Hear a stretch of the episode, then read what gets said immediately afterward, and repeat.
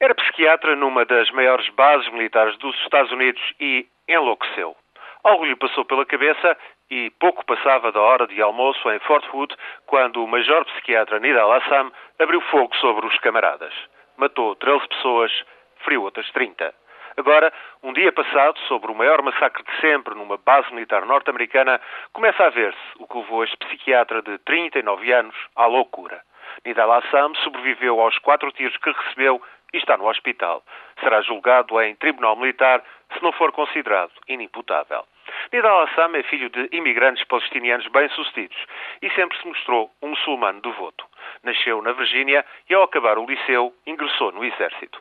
As Forças Armadas pagaram a sua formação como psiquiatra.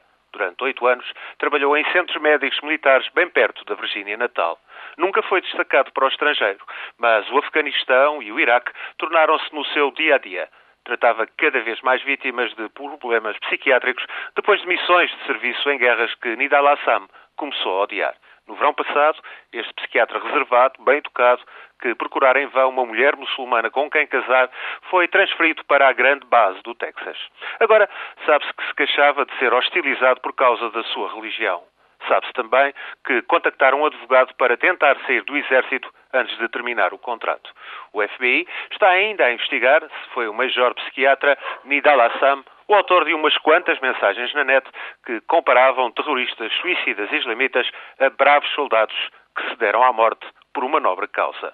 Diz a família que vivia apavorado com a possibilidade de ser enviado para o Iraque ou para o Afeganistão.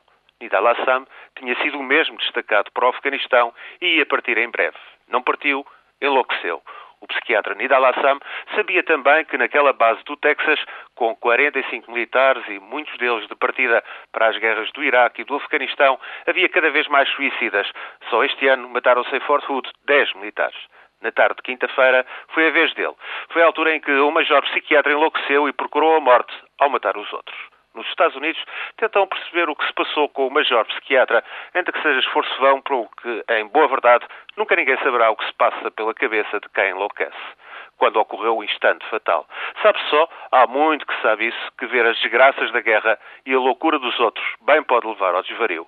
E foi assim que o major psiquiatra Nidal Assam caiu no abismo.